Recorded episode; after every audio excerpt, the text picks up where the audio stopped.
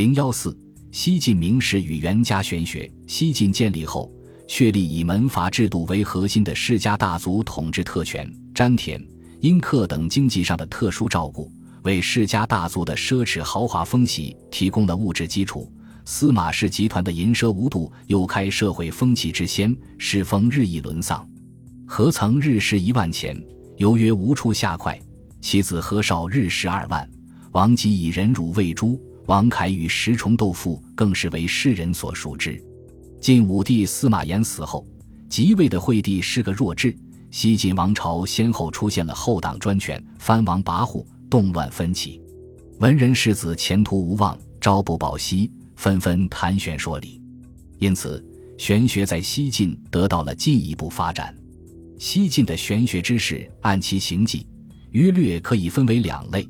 一类继承了正史以来的汴南盛区，着重于清谈之中阐发玄学义理，故称之为清谈派；另一类受竹林七贤不拘礼法的行为影响，偏重于行为上的放浪形骸，并以此而博得社会上的声誉，故称之为放达派。西晋清谈派的玄学名士主要有王衍、乐广、裴楷、羽竹、魏介、阮瞻、郭象等人。王衍。字仪甫，竹林七贤之一王戎的堂弟。王衍信奉正史玄学之贵无思想，推重老庄之道，同时又自比孔门弟子子贡，明显的具有调和玄儒之倾向。历代史家对王衍的评价毁誉不一，贬之者认为王衍大节有亏，其女身为闵怀太子妃，太子受假后迫害时，王衍上表要求其女与太子离婚。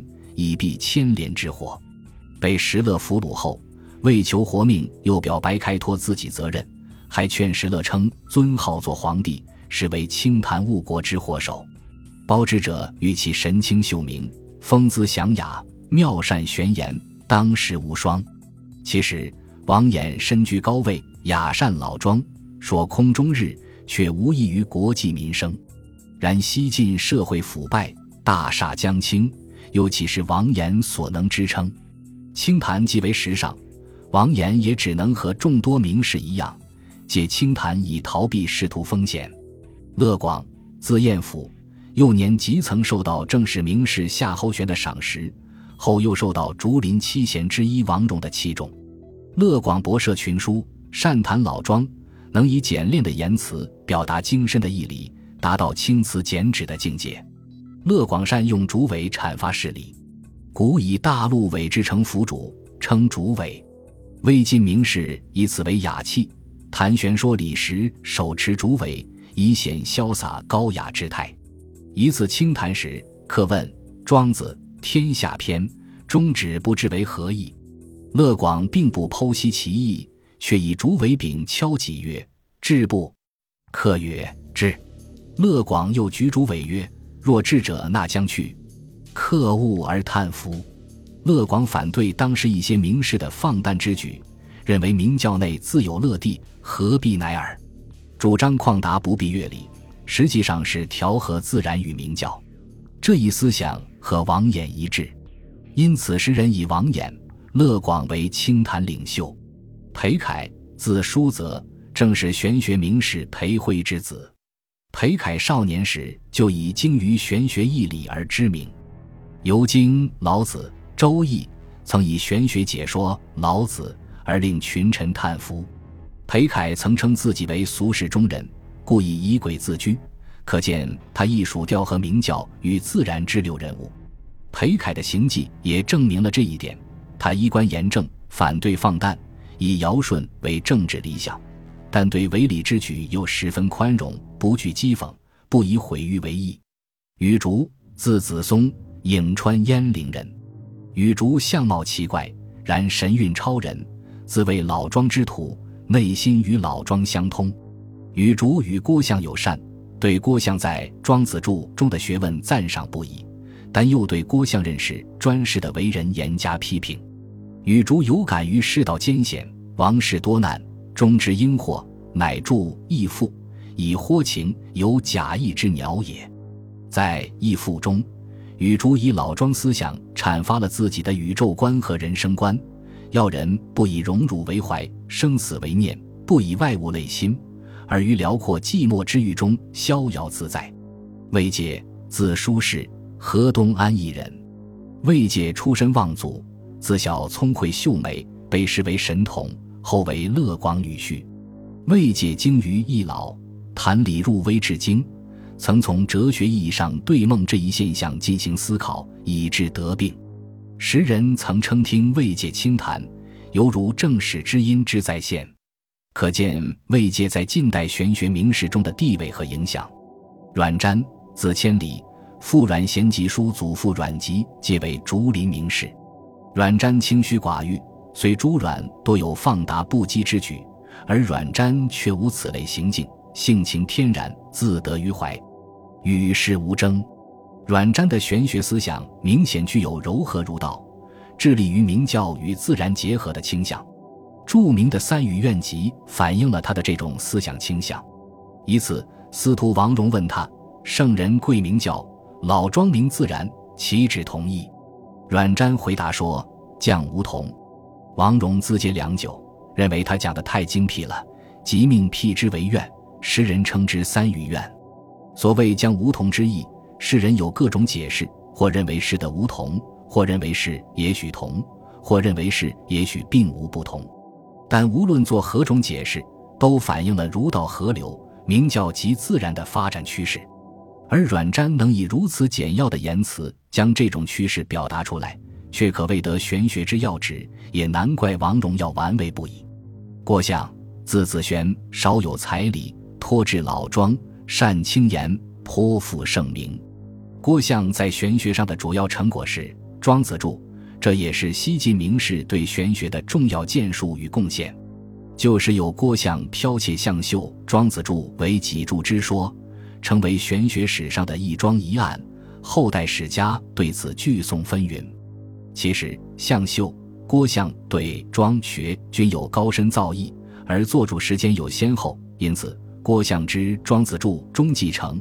汲取了向秀的思想，并不为奇，也不能凭此就说郭象有剽窃行为。范文澜、冯友兰、任继玉、汤用彤、唐长如朱先生对此均有考证。西晋放达派的玄学名士主要有谢坤、王成、胡武甫之、光义、王拟诸人。谢坤，字幼瑜，陈国阳下人。谢坤出身高门望族，年少知名，好老子。周易善玄谈，能歌善琴。谢坤虽常常畅谈三玄大义，但却以旷达不拘礼法而著称于世。他挑逗邻女，折断两尺，不以为羞，仍傲然笑歌。南渡之后，悠游寄寓，不屑政事，唯与毕卓、王拟等纵酒终日。王成，字平子，王衍之弟。《世说新语》中记载了一个故事。王成出任荆州刺史，赴任之日，送行者倾巢。王成见庭中大树上有一雀巢，便脱衣上树，捉出雀丸，且神色自若，旁若无人。其行为之放诞，令人啼笑皆非。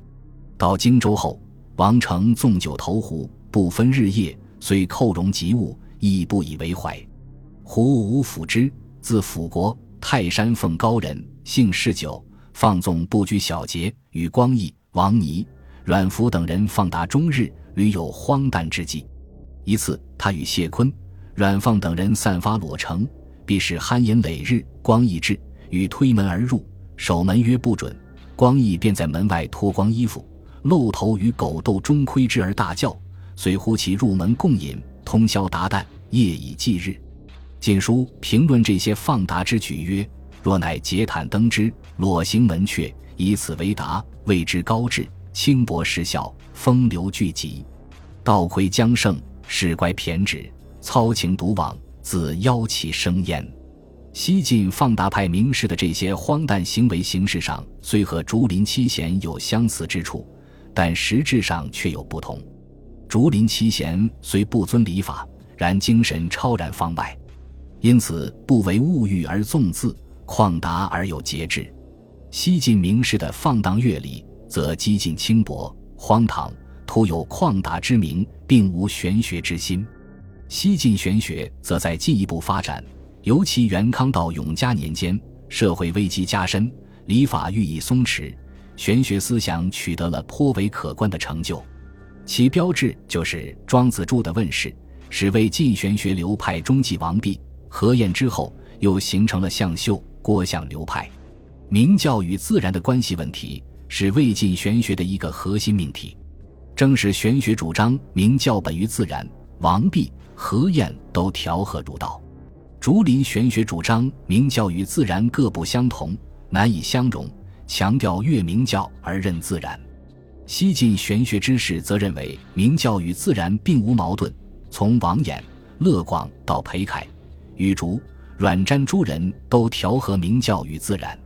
乐广的明教内自有乐的，王衍的自比子贡又推崇庄子，阮瞻的江梧桐等都反映了这一倾向。郭象进一步提出明教即自然，以儒道为一。若将此论推而广之，那么有为即是无为，庙堂即是山林，外王即是内圣，周孔即是老庄。显然，对玄学理论的这一发展，更适应西晋世家大族的需要，为世家大族享乐安逸又标榜清高的双重人格提供了理论依据。郭象在《庄子注》中还提出了独化于玄冥之境的主张，并成为其玄学思想的基础。郭象以此否认王弼有生于无的思想，以形和影为例，按常理，影依赖形而成，影边的淡影又依影而生。郭象却持否定之见，他认为形、影、淡影都是独立发生，看起来相关，实际上并无因果联系，因此。万物背后并没有一个无作为本体，也不存在着有生于无。西晋玄学注重庄学，使庄劳逸并列，号称三玄。而郭象《庄子注》的出现，使玄学更具思辨性，与清谈之中更能诱发人之玄思。